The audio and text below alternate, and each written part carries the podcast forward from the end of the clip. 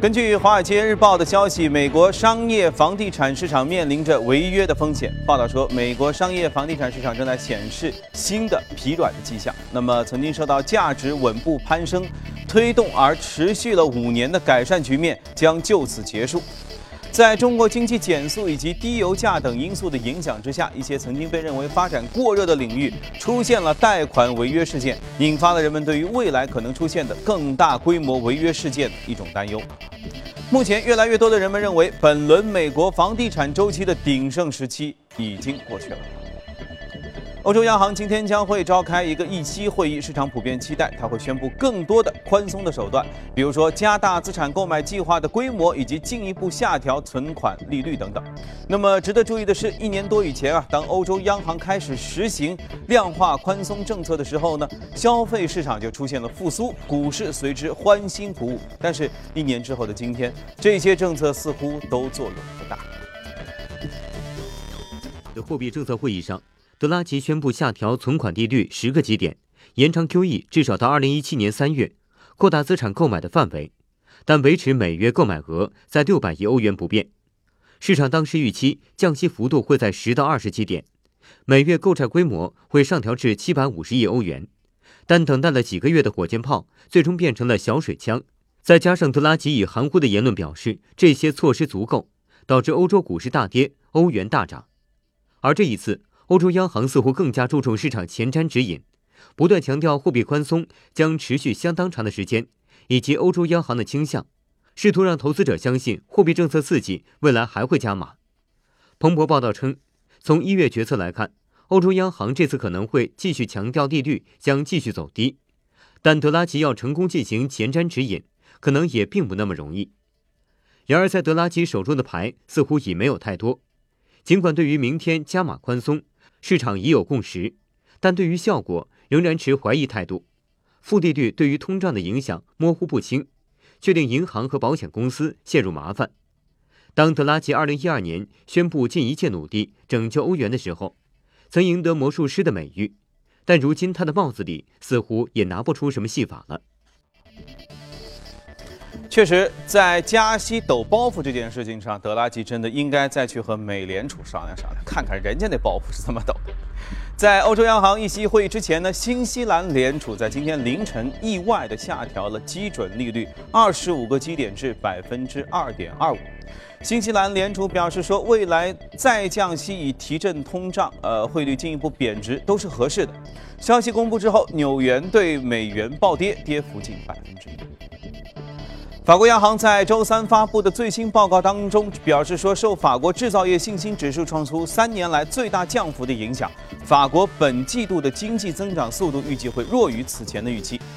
法国央行表示，在制造行业，法国此前连续数月实现增长的生产和发货，在两月份都出现了停滞现象。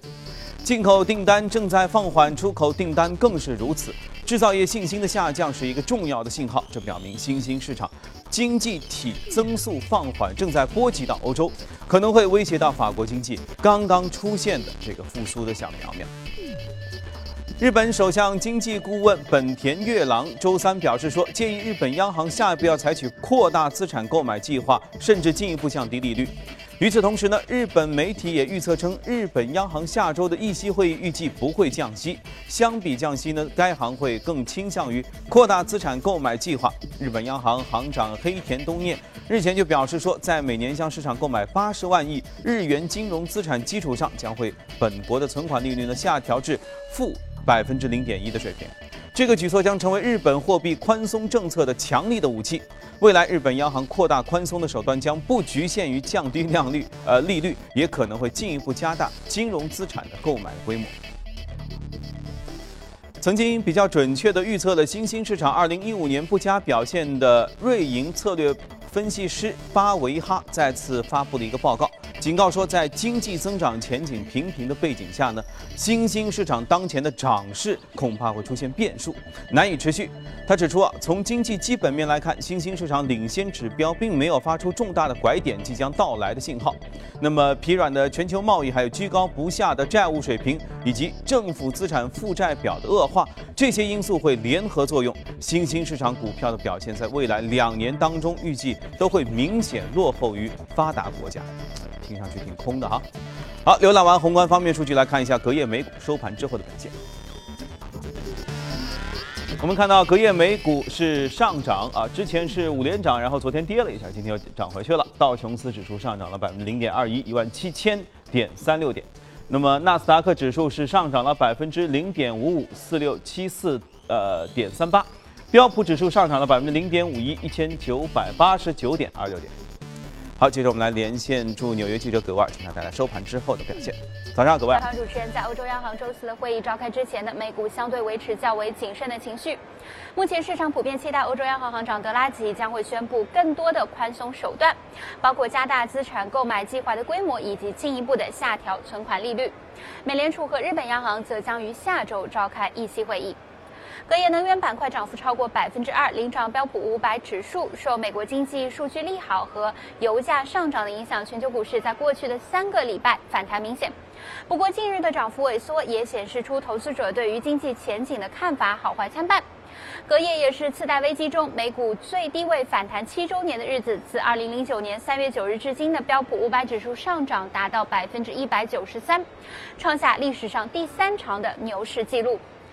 个股方面，，i 美股宣布向当当网发出非约束性的私有化邀约，以每股 ADS 八点八美元的价格全现金形式收购当当网。隔夜，当当网股价大涨超过百分之七，股价报在七点一零美元附近。主持人，谢谢格尔。不知道是不是因为昨天看人机大战的关系，我怎么都觉得他这件衣服有点像个棋盘啊？不知道你们有没有觉得？昨天这个人机大战确实是吸引了很多人的注意，因为好久也都没有人机大战了。今天我们也要来衍生的说一说这个人工智能未来的发展啊，想想都觉得有点小激动。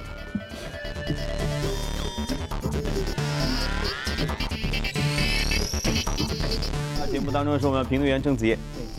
子夜昨天看看棋了，对不对？我是因为不太懂棋哈，我只在朋友圈里面看你们的实时的转播。你觉得昨天这个棋怎么样？呃，其实从昨天一开始的话，那个李世石在大概我们 A 股下午开盘一会儿，大概一点多的时候，基本上已经有非常大优势了。嗯，用他们那个专业棋手的话说，如果那个阿尔法狗是人类的话，他早就已经举手投降了。对，然后。后来那个时候，大概李世石，我我也觉得他应该有有一些轻敌了，应该是，嗯，所以他他下子下的非常快，一直到结束的时候，我们可以看到那个李世石的话，他大概还有半个小时的那个多出来的时间，嗯，然后阿尔法狗的话，他只有十分钟了，嗯，然后据说那个和他下过棋的那个上一次欧洲那个二段棋手樊辉，他说那个阿尔法狗如果进入那个读秒读秒阶段，就一分钟一步棋的阶段，嗯，他的那个。呃，实力其实是相对来说比较弱的。啊，所以所以所以那个我的感觉是那个李世石应该是后面相对来说比较轻敌了，包括他在呃转播中的一些表情啊什么，其实一开始是松下来了，对对对，那个那个阿尔法狗表示出一种比较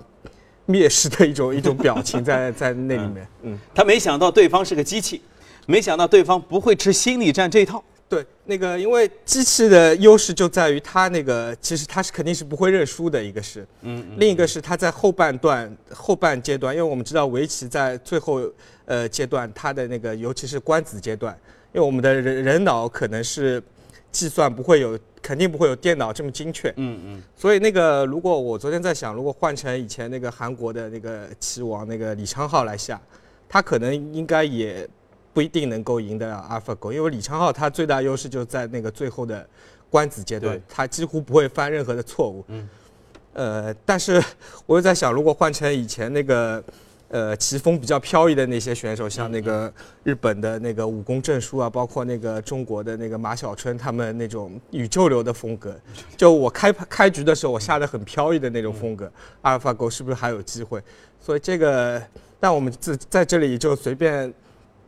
呃，随便那个关公战秦琼了，就其实就是，当然他们现在也不可能出来和他下，但因为围棋是一个非常复杂的那个，嗯一种运动，就我有一种这个呃不专业的呃就怪异的想法啊，如果他有一段时间，比如有一个角他乱下，阿尔法狗会不会就就懵了？呃，应该是不会的，嗯。呃，因为阿尔法狗它是，呃，它是和以前的那个深蓝有非常大不同啊。深蓝它那个下国际象棋，因为国际象棋相对于围棋来说，它的变化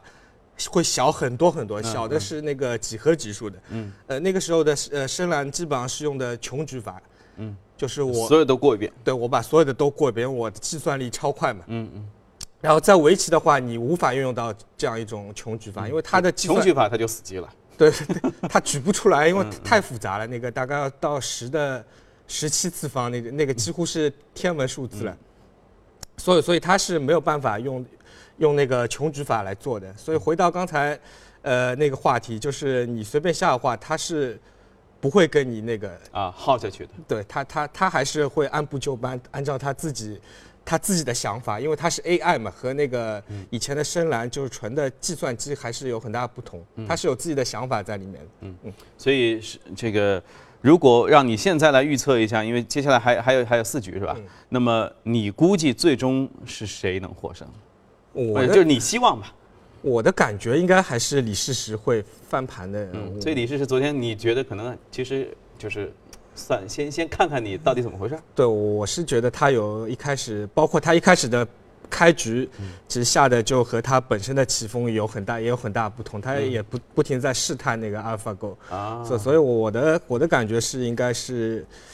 随便预测一下，最后可能会三比二翻盘这样一个三比二？OK，结局，应该是好的，但但这样其实就能最大的吊足胃口。如果上来就三比零，无论谁赢，都大家就觉得哎呀没意思，对不对？对。OK，好的，这个但是就着这个，其实我觉得衍生的话题有很多啊，就是人工智能，你看机器的聪明都已经到这个程度。对，因为其实昨天包括那个像 AlphaGo 它获胜的话，其实是超出我的想象的，所以我我昨天也在想，从另外一个角度，是不是我们已经低估了现在一些很多新兴行业它的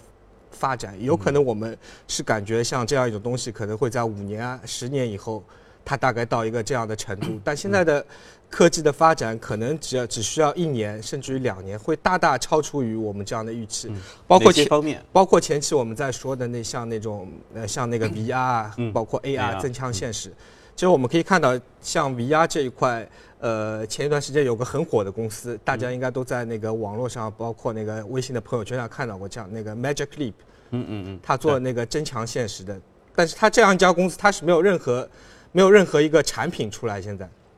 只只是停留在一个概念上。嗯，这样一个公司现在的估值已经到了四十五亿美元，火，这个是非常非常厉害的。这就讲故事就讲出四十五亿来。对，在前一阵的话，像那个包括阿里，还有那个谷歌，然后高通，他们一起跟他对他做了一个 C 轮融资，他的 C 轮融资已经创出了科技史上的历史，他在 C 轮融了八亿美金的资金。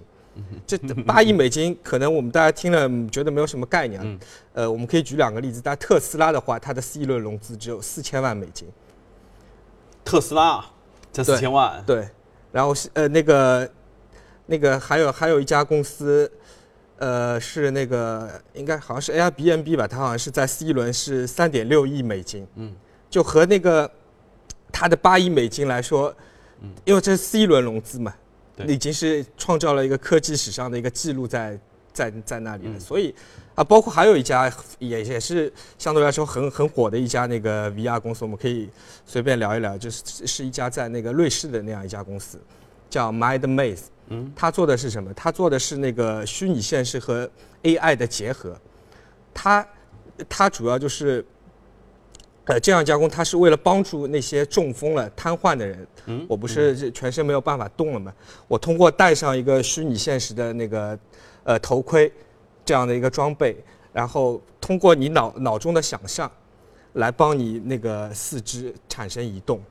火，对，这样其实这个公司也是现在非常那个，大概估值已经在十亿美元了。他他是自己在自己说的话是，可能到五年以后才能才会有一个大概大致的一个进展。嗯，但现在已经是非常的，也是非常的火在这里面。这这这根本就是梦幻级。这是你你有看《火影忍者》吗？《火影忍者》里面有一个大招就是这个样子，就是把想象变成现实。对，这个 就是已经在科幻片中的东西，可能在。呃，未来的几年里面，甚至于可能会超出我们的想象，就可能会一两年的时间里面都纷纷的去实现。嗯，所以我觉得我们未来做投资的话，还是应该把关注点都落脚在这些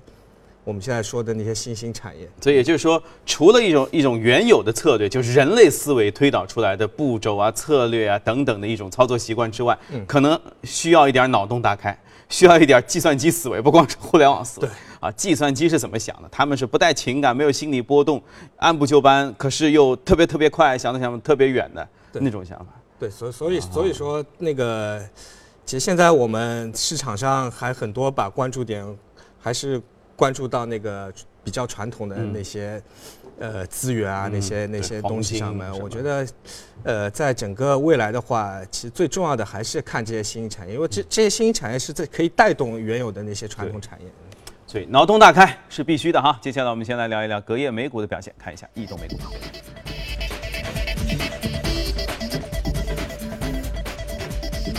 移动榜单上，基础材料、科学技术、公用事业、消费品和服务业都排名靠前，这是行业。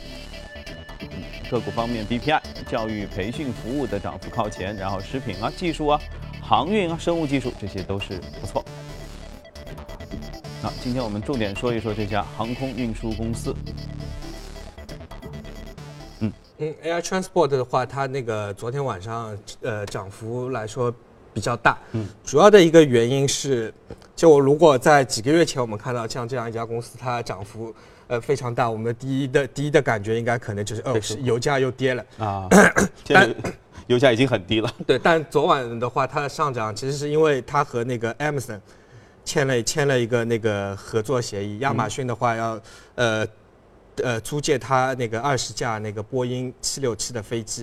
因为我们知道亚马逊的话，它其实现在的整个自营的物流体系已经是非常非常强大。对啊，业界标杆呐。对，但它现在呃。在做一个另外一件事情，他在去年年底的话，他提出了一个叫那个龙舟计划。嗯嗯，所谓的龙舟计划就是我要帮助在我那个平台上的第三方卖家，来提供那个物流的服务。就比如说我们现在那个淘宝上，呃，都是那个第三方的卖家们，他们现在的物流可能都是通过那个申通啊、圆通啊各种各种快递各种通来来发出来。然后亚马逊他现在做的事情就是。我来帮，我来帮你们做这些事情。嗯，所以他现在就在建立这样一个计划的同时，就直接对了现在那个 DHL，包括像那个 UPS，嗯嗯，联邦快递跟他们做了一个挑战。就现在就是亚马逊要做全球通。对，因为它这样一个布局，其实也是呃，你刚才说的，它是也是为了一个以后的那像跨境电商啊这样这样一块来做布局。然后我突然想到，刚才我们在说的那像那种。呃，新兴的产业其实亚马逊看上去是一个相对来说比较传统那个互联网的那样一家公司，其实它的本质上是一是一个非常厉害的那个云公司。嗯，然后还有它它其实现在已呃已经已已有的那个物流体系也是呃全部是高科技在包含在里面，像那个云计算，嗯，包括像那个 AI AI 的话，它是有一个叫 Kiva 的系统，它可以自动去计算大量的数据。然后做出最优的那个物流的选择，在那那个里面，它然后它应该是还有那个一万个机器人，就在它呃那个物流物流体系里面帮负责它的那个运输啊什么，包括我们以前看到新闻也也说到那个 Amazon 的话，它也尝试过用那个无人机来来做那个快递的送样，对，送到你家的院子里面这样这样一个东那个，所以所以像亚马逊它。表面上看上去做的那些业务，相相对来说非常的传统，但实际上它运用的这种过程，就是它的这个过程和运用到的技术储备，其实非常前沿，非非非常的厉害。这样一家公司。好，OK，跟技术宅相关话题啊，我们有的是时间聊。先去一下广告，广告之后回来，我们继续来说美股。好的，欢迎回来，我们来看一组最新的全球公司的资讯。西门子公司周三表示，计划在一些工业部门裁员大约两千五百人，来应对原材料行业客户的需求下降，并且要淘汰重复的生产基地。裁员大部分会发生在德国，大约会有两千个工作岗位受到影响。而与此同时，该公司在全球范围内也加大了数字产业技术方面的雇佣，未来几年每年会雇佣至少二点五万名新员工。西门子此前已经宣布，计划在研发、生产力和销售方面增加十亿欧元以上的支出。市场调研机构 IDC 发布的最新的报告指出，可拆卸式的平板电脑已经成为计算机行业最新的一个流行的趋势。这个类型的产品的迅速的崛起将会成为驱动平板电脑市场增长的重要的力量。去年可拆卸平板电脑发货量呢仅占平板电脑市场的百分之八，但是 IDC 预计说到二零二零年的时候，这类产品会占平板电脑市场比重达到百分之三十。IDC 的分析师还表示说，这个领域的竞争啊，未来会变得更加的激烈，平均售价预计也会下跌。好，再来看一条汽车方面哈，企业财报，德国汽车制造商宝马汽车公司受益于高利率的 SUV 车型的这个销量良好，宝马去年实现了营收九百二十一点七五亿欧元。比二零一四年增长了百分之十四点六，实现税前利润九十五点九亿欧元，同比增长百分之五点二。据了解，去年宝马保住了全球最大的豪华车产商的地位，它的核心品牌的汽车销量达到一百九十一万辆，比之前年度增加了百分之五点二。你有觉得吗？街上的宝马越来越多了。好，来这个看过新闻之后，我们来看一下值得关注的美股，看一下美股放大镜。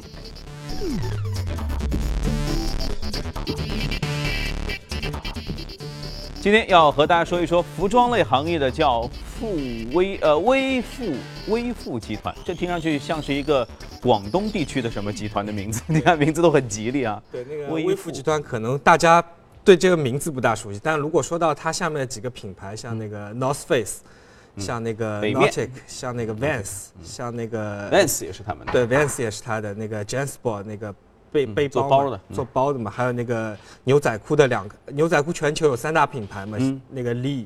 那个 Wrangler 都是它下面的，然后俩都是它的，对，两个这两个都是这两个都是它，所以它主要是三大系列，一个是户外运动，然后一块是牛仔，还有一个就是运动运动服饰系列，嗯，就偏运动一些。对，这哪是微服，这是一个巨型的。对它，它市值非常大，它要接近两百八十亿美元的这样一个这样一个市值了。嗯啊，在过去的几年里面，它发展最快其实就是它的那个户外运动，嗯，这这一块。对对，然后在过在其实，在我们在节目聊过很多这样那个一些体育装备类的公司，像那个耐克，耐克肯定是最大，然后 那个 UA，Under Armour，然后那个就是。像那个 Skechers 做运动做运动鞋的，我们聊过很多。像这些公司，无一例外都是呃美股上面的超级大牛股。耐克跟他谁大？我先弄明白。呃，耐克耐克大，耐克要一千亿美元的市值，它现在是很巨大。对，它是两百八十两百八十亿美元，它比那个 Armour 大。嗯，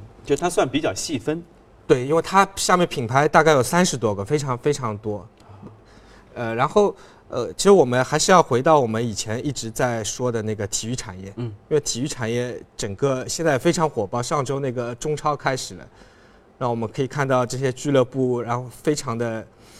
非常的勇于在你往里面烧钱，对。然后，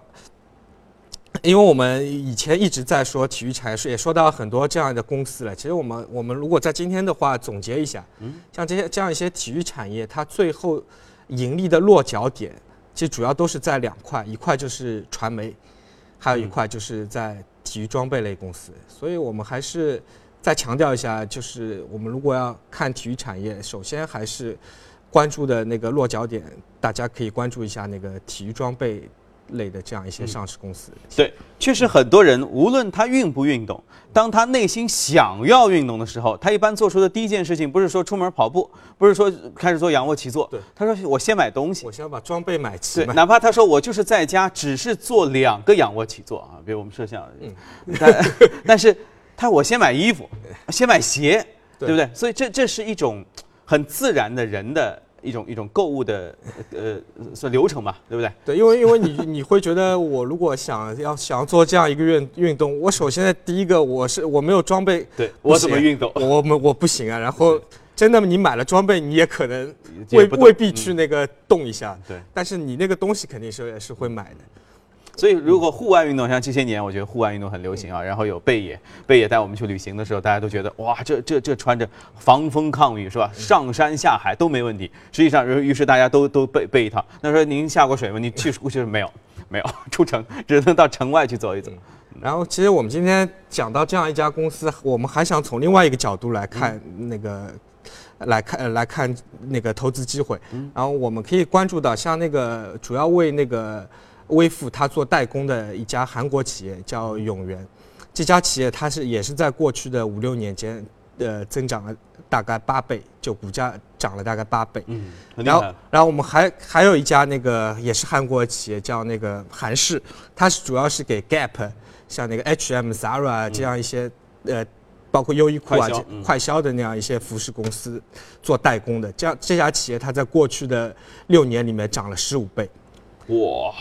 然后这这还不算非非常厉害。其实如果我们回到我们国内，我们国内有两家在香港上市的公司，一家是深州国际，嗯，它现在它在过去的六年里面涨了五十倍，